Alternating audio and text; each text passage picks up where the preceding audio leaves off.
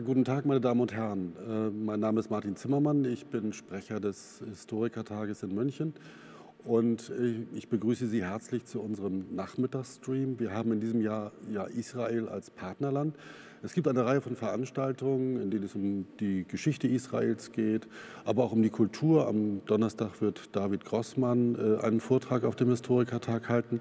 Und jetzt freue ich mich aber ganz besonders, dass wir die Gelegenheit haben, über Wissenschaftsförderung und Bildungsprogramme zu sprechen, um auch Nachwuchswissenschaftlern ein bisschen Orientierung zu geben, äh, wie man in Israel forschen kann, äh, welche Möglichkeiten der Förderung es gibt, welche Bildungsprogramme aufgelegt worden sind. Und ich freue mich sehr, zwei Kolleginnen äh, heute hier zu haben, die so kompetent sind wie kaum jemand in Deutschland, uns Auskunft darüber zu geben. Das ist einmal äh, zu meiner Rechten Frau Grimmeisen äh, von ähm, dem israelischen Generalkonsulat hier in München. Sie ist dort zuständig für diese Programme und vor allen Dingen, glaube ich, für Kultur insgesamt. Ist das richtig? Bildung. Für die Bildung. Und zu meiner Linken äh, Frau Bohlen, äh, die die Minerva Stiftung in München leitet. Und die Minerva Stiftung, das werden Sie gleich hören, äh, ist, hat sich das gewissermaßen auf die Fahnen geschrieben, diese Wissenschaftsförderung zu betreiben. Ähm, wenn man über die aktuellen Wissenschaftsförderungen spricht, dann äh, ist es vielleicht ganz sinnvoll, sich zunächst mal über die Anfänge zu unterhalten. Äh, die Anfänge der Beziehungen zwischen Israel und Deutschland, die natürlich, wie Sie alle wissen, durch die Geschichte besonders belastet sind und bis heute natürlich und auch zukünftig eine ganz besondere Note haben werden. Frau Grimmeisen, können Sie ein bisschen was dazu erzählen? Also auch nochmal von meiner Seite herzlichen Dank ähm, für die Initiative, dass es diese Veranstaltung heute gibt. Wir sind sehr gerne da und wir freuen uns, aber es hat auch gestern die Generalkonsulin schon gesagt bei der Eröffnung, wir freuen uns sehr, dass Israel Partnerland ist dieses Jahr, eigentlich schon letztes Jahr vom, Israel, vom Deutschen Historikertag. Ähm, wir haben uns vorher abgesprochen und gesagt, wir müssen noch mal in die Geschichte zurückblicken, äh, wie denn die Anfänge der deutsch-israelischen Beziehungen und vor allem auch der Wissenschaftsbeziehungen ähm, aussehen und wie schwierig, wie ungewöhnlich die eigentlich waren. Und wir haben uns darauf geeinigt, dass jeder ein Foto aussucht, ähm, zu dem er einiges erzählen kann.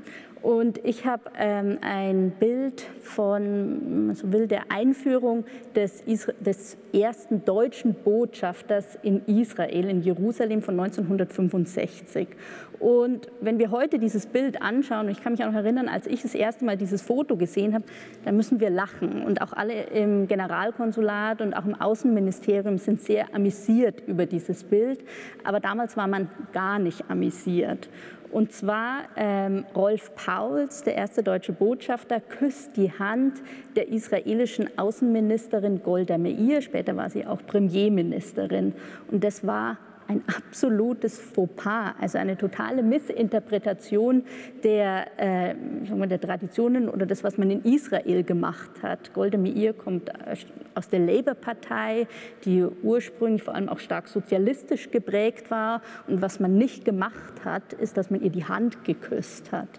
Er, ähm, ihm passieren auch noch andere Missgeschicke. Er hält seine Antrittsrede auf Deutsch, was in Israel auch gar nicht gerne gesehen wurde. Und da möchte ich noch mal ganz kurz noch weiter ausholen. Warum ist es schwierig, dass jemand oder ein deutscher Offizieller in Israel äh, auftritt und dass er auch Deutsch spricht? Dazu muss man wissen, dass der Staat Israel äh, nach seiner Gründung alles Deutsche, auch die deutsche Sprache, aus Israel oder vor allem aus der Öffentlichkeit verbannt hat. Das war die Herangehensweise des jüdischen Staates zu sagen, okay, wie gehe ich mit dem kurz, also mit, der, mit dem Holocaust um oder der Erinnerung und viele Holocaust-Überlebende kamen auch gerade äh, erst nach Israel. Wie machen wir das? Unsere Reaktion, wir wollen nichts mehr mit Deutschland und auch der deutschen Sprache, deutscher Kultur zu tun haben. Und das ist auch sagen wir, ein Konsens ähm, in Israel gewesen. Es kommt dann doch relativ schnell zu den ersten Begegnungen über das Luxemburger Abkommen. Israel und Deutschland einigen sich auf ähm, Zahlungen. In Israel sagt man nur Zahlungen, in Deutschland würde man Wiedergutmachungszahlungen sagen. In Israel hätte man gesagt, oder sagt man, man da gab es nichts gut zu machen. Ähm, also da traf man sich schon. Wir hören auch noch gleich äh, mehr über die Wissenschaftsbeziehungen, die auch schon vor 65 stattgefunden haben. Aber sowohl bei den Unterzeichnungen äh, der, der Shilumim, des Luxemburger Abkommens, als auch bei der Botschaftseröffnung gab es in Israel riesengroße Demonstrationen. Also als ihr hier die Hand küsst von Golda Meir, halten draußen ähm, Israelis äh, Plakate hoch, da steht sechs Millionen Mal Nein drauf. Also die breite Bevölkerung wollte die Beziehungen ähm, zu Deutschland nicht. Das war eine politische Entscheidung, die auch Israel schon länger wollte als erst 65. Deutschland hat dann länger gebraucht, um dem ähm, zuzustimmen. Und erst wirklich Ende der 70er, 80er Jahre legt sich diese Stimmung in, in, in Israel und mm, es kommt nicht mehr sagen wir, zu großen Demonstrationen. Also man war immer noch skeptisch. Ähm, aber das muss man wissen, um das zu verstehen, wie man heute auch so gute Beziehungen äh, haben kann. Und die offiziellen deutsch-israelischen Beziehungen sind sehr eng, aber es ist nicht selbstverständlich. Es ist nicht klar, dass es dazu hätte kommen müssen. Aber jetzt würde ich gerne an meine Kollegin äh, äh, übergeben und mehr zu den Wissenschaftsbeziehungen hören, auch zu den Anfängen, die nämlich sehr spannend sind. Ja. Ja, ganz herzlichen Dank. Ähm, wie Frau Grimmeisen schon sagte, das, was wir heute an deutsch-israelischen Wissenschaftsbeziehungen beobachten können, beziehungsweise selber zum Teil betreiben, ähm, ist etwas, was wir, äh, ja, das ist eigentlich irgendwo die Crème de la Crème der Beziehungen und es funktioniert immer, egal was in der Politik oder in den ähm, außenpolitischen Beziehungen stattfindet. Das war aber nicht selbstverständlich und ich komme jetzt zu dem zweiten Foto, von dem wir uns überlegt haben, dass wir es zeigen. Und auch das ist in gewisser Weise witzig, wenn man so will. Und zwar sieht man hier 1959 die Max-Planck-Delegation auf dem Weg nach Israel. 1959, das muss man sich klar machen, es ist knapp 14 Jahre nach Holocaust und Krieg. Und Sie sehen hier auf der Linken Fjodor Lünen, ein Chemiker, ein Max-Planck-Wissenschaftler, daneben Wolfgang Gentner, seine Frau Alice begleitet ihn, Physiker, äh, und daneben der Präsident der Max-Planck-Gesellschaft und den Gesichtern ohne es überinterpretieren zu wollen, sieht man diese gewisse Unsicherheit, diese totale Offenheit der Situation an. Sie wissen nicht, was sie in Israel erwartet. Sie wissen allerdings sehr wohl, was sie in Israel wollen. Und daneben ist noch ein Mann zu sehen, das ist Josef Kohn. Josef Kohn ist 1934 aus Deutschland geflohen, als deutscher Jude vor den Nationalsozialisten. Er wurde dann nach der Staatsgründung in Israel der Stratege des Weizmann-Instituts, derjenige, der die Vision hatte, dieser Staat braucht eine extrem gute Wissenschaft. Und dieses, das Material für diese Wissenschaft, im Grunde die fantastischen Köpfe, die sind da. Und diese gute Wissenschaft braucht Kooperation. Und natürlich lag es nahe, dort zurückzugreifen, wo man ja eigentlich auch zum Teil hergekommen war, nämlich mit Deutschland diese Kooperation aufzunehmen selbstverständlich heikel, da braucht man gar nicht sozusagen viele Worte zu verlieren. Dieser Flug geht in Zürich ab. Das ist das, was Frau Grimmeisen eben schon sagte. Es gab auch keine direkte Flugverbindung von Deutschland nach Tel Aviv. Und die Einladung erfolgte vom Weizmann-Institut. Das war das Institut, was im Grunde Grundlagenforschung schon damals auf höchstem Niveau, gerade frisch gegründet, gegründet betrieb. Und die Vorstellung war, Grundlagenforschung, das ist die Ebene, auf der wir einigermaßen sicher uns begegnen können. Max Planck macht Grundlagenforschung, Weizmann macht Grundlagenforschung. Man hatte hier drei Wissenschaftler ausgewählt, von denen man wusste, sie sind einigermaßen integer gewesen. Äh, diese Menschen kann man am Weizmann-Institut, wo selbstverständlich auch viele Menschen waren, die geflohen sind, die äh, familiäre Holocaust-Hintergrund hatten die kann man dort empfangen. Ja, und in gewisser Weise 1959 war das der Beginn dieser Wissenschaftskooperation. Die Ungewissheit, und wir haben versucht, es mit diesen äh, Fragezeichen auszudrücken, war jedoch völlig da. Man wusste nicht, wie es laufen würde.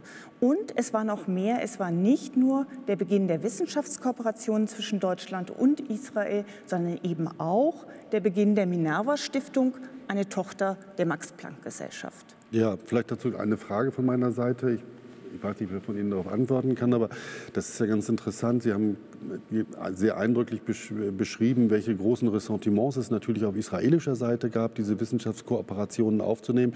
Und Sie haben auch geschildert, welche Initiatoren es gab, die das dann angestoßen haben, weil sie gesehen haben, dass zumindest im Bereich der Grundlagenforschung und so weiter Kooperationen wiederherzustellen sind. Mich würde interessieren, äh, wie das auf Seiten der deutschen Wissenschaftler aufgenommen wurde. Also nicht im engeren Kreis der Initiatoren, sondern in der Breite. Denn wenn man jetzt denkt, die Ende der 50er Jahre, das ist ja eine Zeit gewesen, in der in Deutschland ja noch viel aufzuarbeiten war. Das ist ja sozusagen, wir haben ja noch die 60er Jahre vor uns, wo eine Jugend protestiert, äh, auch dagegen, dass wenig aufgearbeitet wurde und äh, noch viele Leichen in Kellern versteckt waren. Deshalb würde mich das interessieren, wie das insgesamt so in der Wissenschaftsgesellschaft aufgenommen wurde. Äh, ob es da auch starke Unterstützung gab oder ob der Unterstützerkreis noch eher gering war in den 50ern? Also innerhalb der Max-Planck-Gesellschaft war dieses Thema natürlich vorab sehr intensiv diskutiert worden. Es hatte dort ähm, einige Vorarbeiten gegeben, interne Gespräche zwischen Leuten, die ohnehin schon miteinander im Gespräch waren oder früher kooperiert hatten. Insgesamt, dieser Besuch fand, wenn man so will, in relativer Stille statt. Mhm. Ähm, das, was dann sich entwickelte, dass Leute für längere Zeit ans Weizmann gingen, deutsche Wissenschaftler oder umgekehrt, Israelis an äh, wissenschaftliche Institutionen in Deutschland, das wurde dann zunehmend wahrgenommen. Aber zunächst mal war es etwas, was anstelle von politischen Beziehungen angebahnt wurde und ja, vielleicht auch etwas, was nur so funktionieren konnte. Man hat es einfach gemacht. Mhm. Man hat es gemacht mit gegenseitigem Interesse, aus gegenseitigem Interesse an gemeinsamer Forschung. Man hat aber nicht sozusagen den großen Überbau drüber gesetzt. Kohn, der hatte einen Überbau. Der hat mit Adenauer gesprochen. Der hat mit den politischen äh, Größen in Israel gesprochen. Er hat gesagt, wir brauchen diese Beziehung. Mhm. Deutschland und die Vergangenheit hin oder her, wir brauchen diese Beziehung. Und im Grunde ist er der Visionär. Ja, ähm, nun ist ja mit dieser Initiative auch verbunden äh, gewesen, dass man dieses Förderprogramm begonnen hat. Und äh, ich habe das eingangs nicht erwähnt, aber ganz wichtig ist ja, dass Sie beide als promovierte Historikerinnen ja auch äh, Isra in Israel geforscht haben, äh, auch Förderprogramme äh, genossen haben.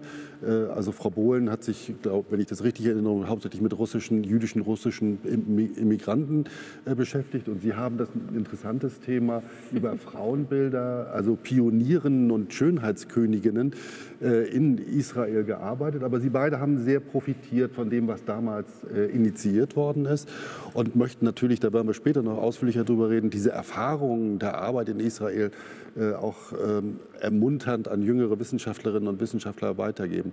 Aber ich weiß nicht, wer von Ihnen antworten möchte. Wie ist denn jetzt sozusagen die Förderung angestoßen worden im Detail? Wollten Sie vielleicht über die Minerva-Stiftung? Sehr gerne. Also Sie meinen in der Vergangenheit. Ja, genau, in der Ver ja. Vergangenheit. Also anknüpfend an diese ersten Kontakte. Auch hier wieder war es zunächst ein pragmatisches Herangehen. Weizmann lud Max-Planck-Wissenschaftler ein, die kamen und umgekehrt.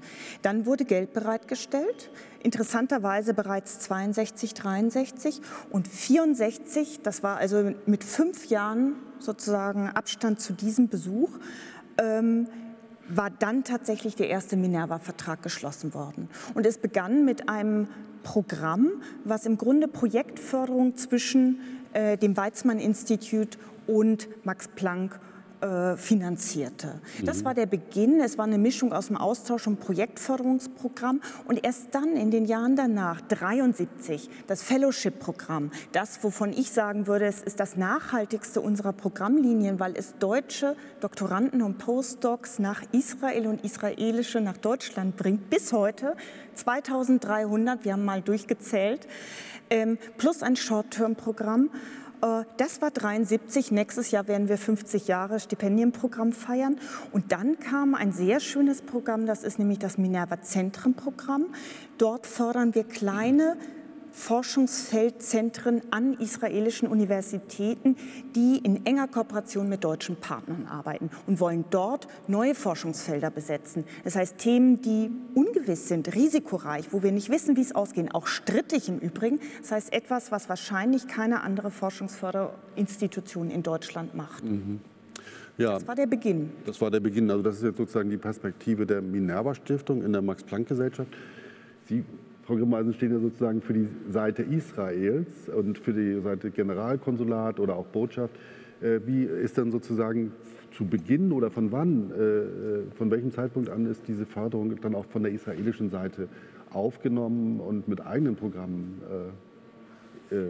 ergänzt worden? Also ich wollte zu dem vorherigen noch hinzufügen, dass es relativ früh in Israel ähm, sagen wir, erlaubt war oder das fast gern gesehen wurde, wenn junge Deutsche nach Israel kamen. Also eines der ersten Programme, das auch bereits in den 60er Jahren sagen wir, beginnt, ist der Schüleraustausch. Mhm. Der, ist, der geht wirklich schon lange und es gibt viele Schulen äh, in ganz Deutschland, die das schon lange machen. Es kommen auch immer wieder neue dazu, dann schläft es auch mal wieder ein. Aber sagen wir, die Bildung oder der Austausch mit jungen Leuten, das heißt, die unbelastet waren, das war eine große Frage in Israel, auch mit Wissenschaftlern. Es war auch teilweise, soweit ich das weiß, im Max-Planck-Institut ein Problem, wenn die äh, in der Partei waren oder da. Mhm. Das war in Israel tatsächlich, sag mal, wäre das öffentlich geworden, hätte es einen großen Aufschrei gegeben. Wenn das irgendwie nicht so öffentlich wurde, dann lief das halt einfach und dann hat das halt diesen inoffiziellen ähm, ähm, Status. Ähm, die Programme, die für die deutsch-israelischen Beziehungen, ähm, ja, es war schon erst nach Israel und dann schon auch, dass man nach, ja. äh, nach Deutschland äh, gekommen ist.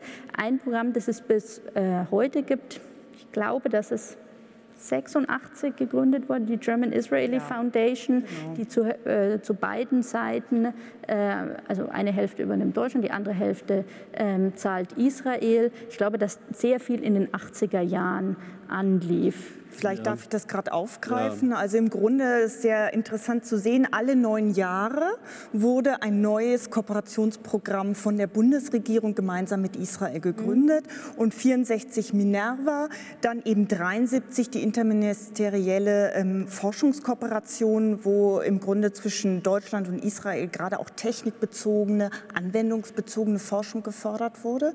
Dann wie du eben schon erwähnt hattest, Frau Grimmeisen erwähnte, 86 German Israeli Foundation, eine Stiftung nach israelischem Recht, ähm, macht bis heute Großprojekte plus Nachwuchsförderung. Also da haben wir auch wieder das Element von Minerva.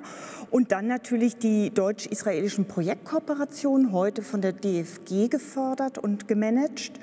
Und dann äh, 2009 Stiftungsfonds Martin Buber Gesellschaft. Und das ist natürlich auch für Historiker von größter Bedeutung. Hier wird in Jerusalem an der Hebräischen Universität Eliteforschung für Postdoktoranden betrieben. Ähm, Deutsche und Israelis mhm. interdisziplinär. Also ein wunderbares Programm, muss man wirklich sagen, was eigentlich eine unheimliche Strahlkraft hat. Mhm. Ja.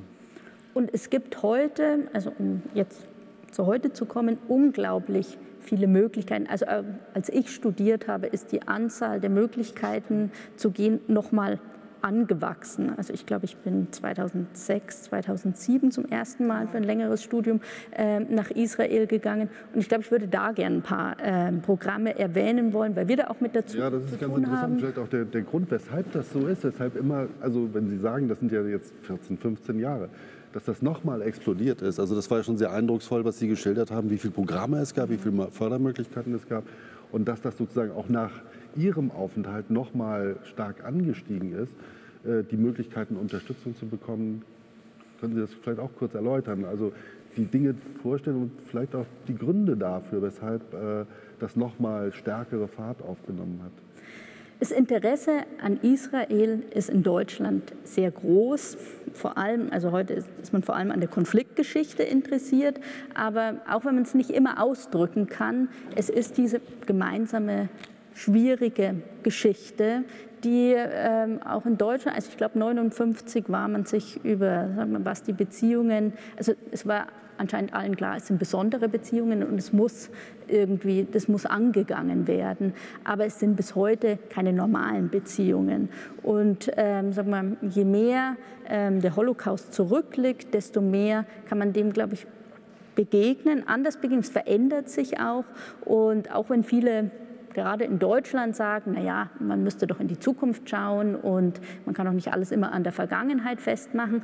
Aber es ist ein Bild oder eigentlich das, die, die Aufarbeitung in Deutschland, äh, was eigentlich alles, und das merkt man auch jetzt immer noch bei diesen Diskussionen, die ganz schnell hochkochen, wenn man wieder über was diskutieren will, dass das noch gar nicht alles aufgearbeitet wurden oder was für Ausmaße das, Hassen, das hatte. Und da spielt Israel eine ganz wichtige Rolle, um den auch zu, zu begegnen, um, um hinzukommen, also, aber auch um wenn man sich für Politik interessiert, Israelis und Deutsche fühlen sie sich verbunden. Mhm. Und äh, gerade auf israelischer Seite ist es heute eigentlich eine positive Beziehung. Deutschland war es, aber es wird auch anders. Es verändert sich auch. Es gibt nicht nur positive Sichtweisen auf Israel, aber das Interesse ist groß. Und das kann man in jedem Bereich sehen. Und ähm, es findet jeder so seine Wege und merkt auch, das ist auch für die Zukunft noch wichtig. Und es kommen auch Bereiche hinzu. Und das ist ein Programm, das ich gerne erwähnen würde, das ist das Nuki Boots Programm. Das ist ein Praktikantenprogramm in einem israelischen Start-up, das mittlerweile vom DAD angeboten wird. Vorher wurde es über das Generalkonsulat abgewickelt, jetzt wird es bundesweit über DAD angeboten. Also dass man auch diesen Innovationsaustausch ähm, hat. Und es gibt sehr viele junge Leute, die kommen nicht aus der Geschichtswissenschaft, obwohl man auch als Historiker ein Start-up gründen kann. Ähm, ähm, die sagen, wir wollen Israel als Start-up-Nation kennenlernen. Was funktioniert da gut, wo, was in Deutschland nicht. Wir kommen hin und äh, wir kommen dahin und wir wollen uns das, das anschauen. Und das gibt seit ein paar Jahren. Also das ist noch eins der neuen äh, Programme, dass man bis zu sechs Monaten dort ein Praktikum machen kann. Aber es gibt auch schon länger ähm, Förderungen auch vom israelischen Außenministerium. Es wird über die Botschaft in, äh, in Berlin ähm, angeboten. Aber es gibt auch voll viele Universitäten, die ihre eigenen Austauschprogramme mhm. haben, wie jetzt auch die LMU. Das gab es zu meinem Zeitpunkt noch nicht, wo man, wo man das initiiert hat. Es gibt auch von der LMU Sprachkurs ähm, Stipendien. Das ist ja auch eine Herausforderung. Man kommt zwar mit Englisch sehr weit in Israel, aber wenn man wirklich sagen wir, über Israel was erfahren will, muss man auch Hebräisch und am besten auch noch Arabisch lernen, weil das eben auch äh, eine wichtige Sprache äh, in Israel ist. Und das wird auch ähm, gefördert. Und eigentlich, wenn man sich umschaut, sei das jetzt auf Bundesebene oder regional oder an seiner eigenen Universität, ähm, findet man unglaublich viele Möglichkeiten. Also für mich war es immer einfach, Förderprogramme zu finden, um das zu unterstützen, was ich machen will, während dem Studium, aber auch danach. Ja.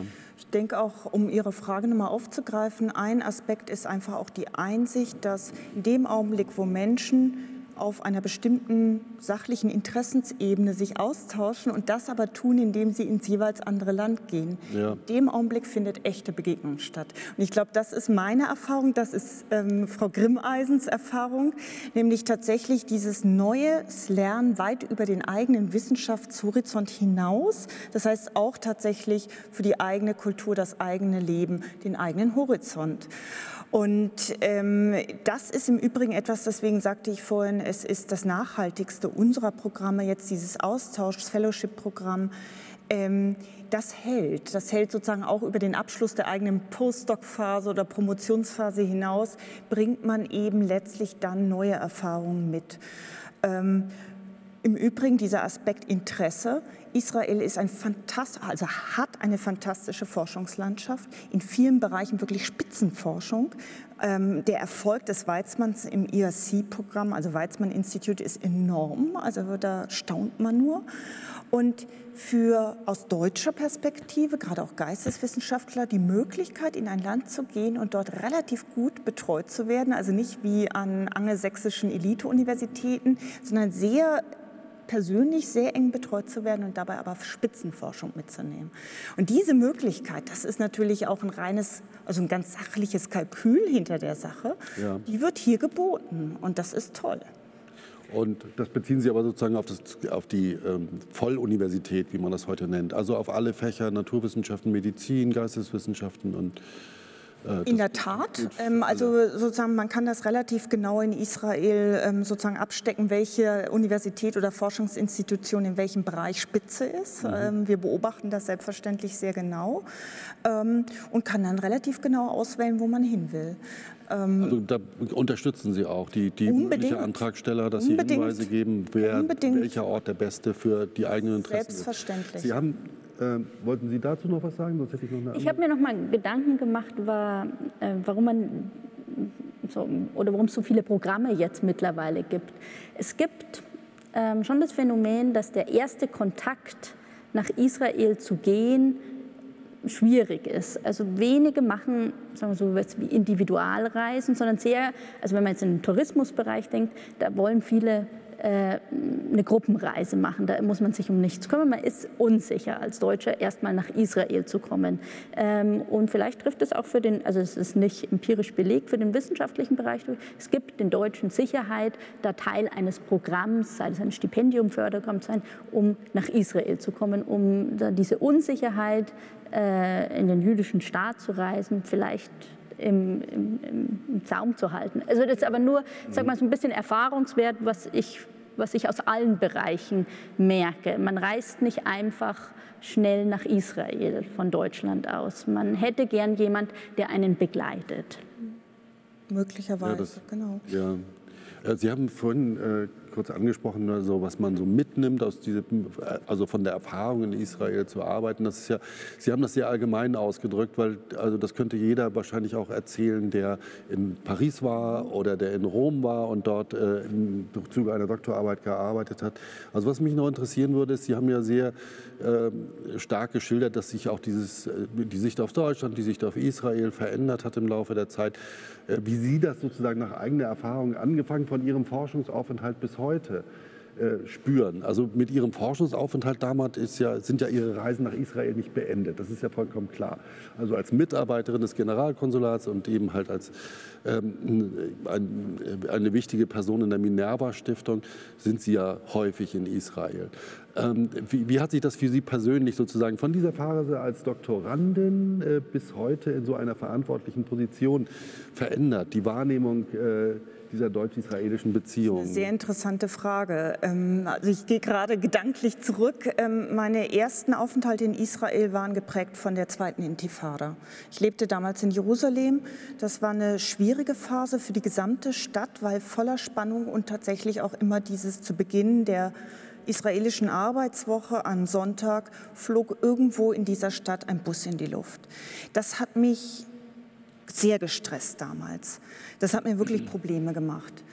Und dann habe ich die Stadt kennengelernt und dann kam ja Israel einfach auch in eine ruhigere Phase. Mhm. Mein langer Aufenthalt in Israel war 2007, 2008. Ähm, da war das eine sehr, sehr gute Phase und da lernte ich sozusagen Israel auch nochmal in seiner Vielfalt, auch mit den Konflikten kennen. Ähm, und das war eigentlich die Phase, in der ich am meisten gelernt habe. Ähm, was ganz entscheidend, wenn man sozusagen persönlich zurückschaut, ist ein anderes, ein neues Verhältnis zu dem Thema Herausforderungen annehmen und Fehler machen. Also eine andere Fehlerkultur, die sowohl in der Wissenschaft herrscht, was im Übrigen zu tollen Experimenten und Ergebnissen zum Teil Können Sie mal ein konkretes Israel. Beispiel nennen? Was, was heißt das? Ja, Fehlerkultur? Die Mondmission Israel. Ach so, ja. naja, ähm, es irgendwo verrückt, äh, finanziert, gemacht. Und ich hatte da Kontakt tatsächlich zum Generalkonsulat. Darüber machen wir eine Veranstaltung, leuchtete mir ein. Und die Deutschen sagten, nein, ihr seid doch gescheitert damit. Ist ja nicht gelungen. Ja, so what? Ähm, und das ist sehr typisch. Das ist sozusagen, man muss Dinge versuchen und mit dem Risiko zu scheitern ähm, aber der Versuch ist es schon wert, mhm. weil daraus neue Erkenntnisse sozusagen zu ziehen sind. Ja. Und das ist etwas, das habe ich wirklich mitgenommen und war für mich, für meine eigene Forschung, äh, wo ja immer das Scheitern mit im Raum steht, aber eben dann auch für tatsächlich den gesamten Horizont danach ganz, ganz wichtig. Und ja, das prägt sich auch auf die Art und Weise, wie man so eine Minerva-Stiftung mitmanagt. Ja, das ist, das ist natürlich ein interessanter Aspekt, also das Scheitern selbst äh, zu thematisieren, weil äh, in der deutschen Wissenschaftslandschaft, also wir, sind, sprechen jetzt über Geschichtswissenschaft, ähm, wir alle, die wir dort forschen, arbeiten, wissenschaftlich tätig sind, vor allen Dingen Versprechen formulieren wenn wir an Drittmittel rankommen wollen. Also wir versprechen ständig irgendwelche Dinge, die am Ende unserer Forschung stehen werden und niemand thematisiert, dass diese Versprechen nicht eingelöst wurden, äh, um dann dieses, diese Nicht-Einlösung zum Forschungsgegenstand zu machen. Mhm. Also deshalb ist das ein ganz mhm. interessanter Aspekt. Mhm. Ähm, aber also das, das, bezog sich jetzt aber auch äh, auf den Austausch zwischen Israelis und, und, und, Deutschen. Die Deutschen, die kein Verständnis dafür hatten, dass man das Scheitern selbst wieder bei der Mondmission zum Gegenstand macht, oder? So ja. ist es, genau. Und ja. bei Ihnen, also das ist ja auch, das finde ich eigentlich ganz interessant, wenn wir jetzt über diese deutsch-israelischen äh, Beziehungen sprechen. Wir haben die Anfänge gesehen in den 50er Jahren und jetzt sitzt mir eine deutsche Historikerin gegenüber, die im israelischen Generalkonsulat arbeitet und für Bildung zuständig ist. Also können Sie das mal vielleicht so ein bisschen äh, erklären, wie das gekommen ist, sozusagen von den Anfängen der wissenschaftlichen Forschung, Ihrer Wahrnehmung von Israel, äh, dann natürlich auch die Einbindung in die jüdische Geschichte in München mhm. vielleicht, äh, zu diesen engen Kontakten gekommen ist, dass sich das Konsulat entschieden hat, Sie mit dieser Aufgabe zu betrauen. Also für mich war mein erster Aufenthalt und auch das Studium 2006, 2007 schon eine sehr beeindruckende Erfahrung. Ich kam schon hin, man, man dachte, naja, man weiß schon eigentlich sehr viel. Mir war vielleicht bewusst, dass ich nicht alles weiß, aber vielleicht nahe dran bin, speziell auch was Israel betrifft. Und mir wurde relativ schnell klar, dass ich eigentlich gar nichts über Israel weiß. Ich habe mich natürlich auch für die Konfliktgeschichte, ich meine, war kurz nach der zweiten Intifada, also das habe ich dort nicht mehr mit, miterlebt. Also äh, ich habe mich immer sicher gefühlt.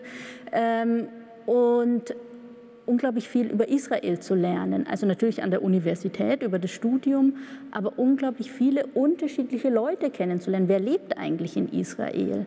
Und das war eigentlich die, die, mit die schönste und wichtigste Erfahrung, diese der menschliche Austausch, sei das jetzt mit Studierenden, allein im Studentenwohnheim, auch welche Sprachen eigentlich gesprochen wurden. Also es konnte dann schon jeder Hebräisch, aber die eine kam aus Kanada, die andere, ähm, okay, das ging schon länger zurück, hatte eigentlich ursprünglich irakische Wurzeln. Ähm, die hat jetzt nicht mehr Arabisch gesprochen oder sowas, aber das Essen war ganz stark irakisch geprägt. Und da diese Vielfalt Israels und auch die Komplexität kennenzulernen, dass es überhaupt keine einfachen Antworten auf irgendwas ähm, gibt und auch ja, was mir auch geholfen hat, sehr viel über die gemeinsame Vergangenheit zu sprechen, was man in Deutschland, glaube ich, auch macht, aber man hat nicht so den persönlichen Bezug dazu wie in Israel. Und das hat mir sehr viel äh, geholfen, auch für sagen wir, die eigene Forschung oder auch welche Perspektive man einnimmt.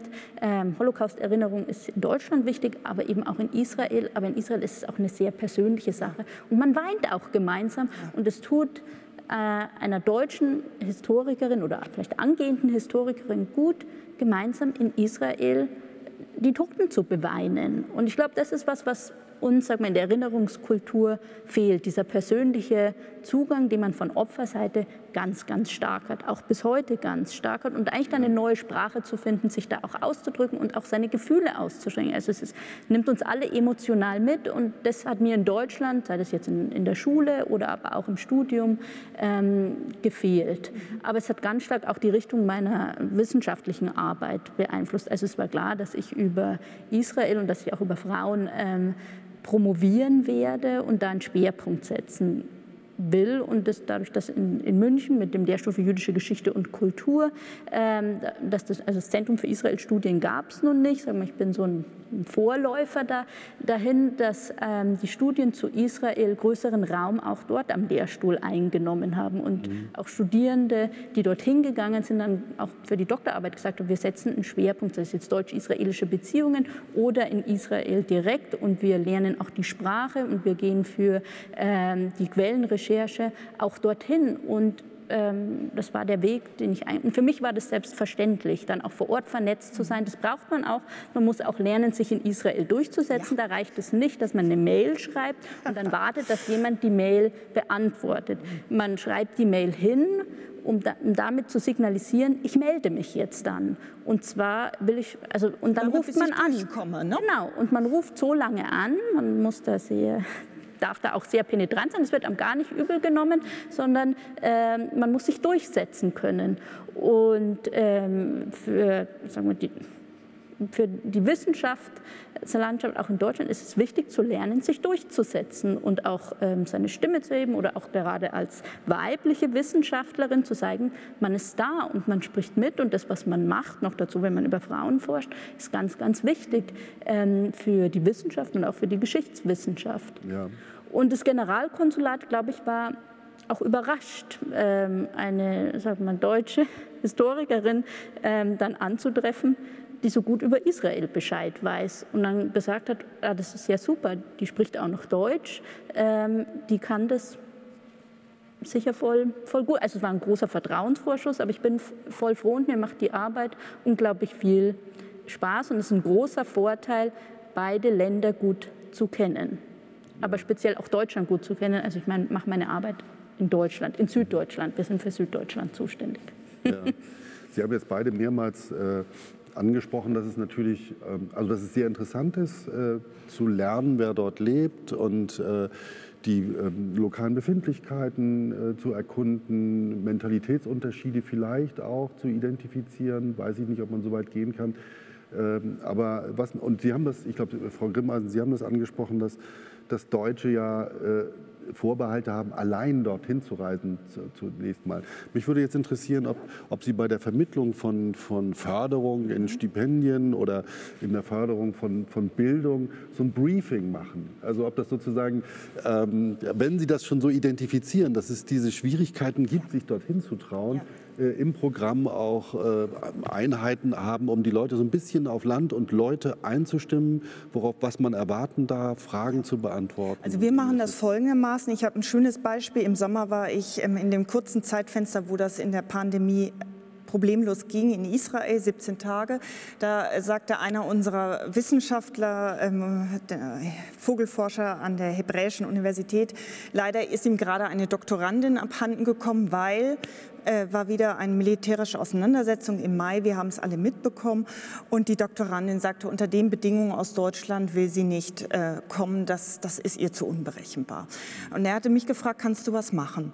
Ich habe gesagt, ich versuch's. Ich habe sie angerufen. Ich habe ihr gesagt, pass auf, probier es aus. Wir haben ein Format dafür. Das sind die Short-Term Grants. Da kannst du zwischen zwei Wochen und sechs Wochen mit einem Kurzzeitstipendium nach Israel.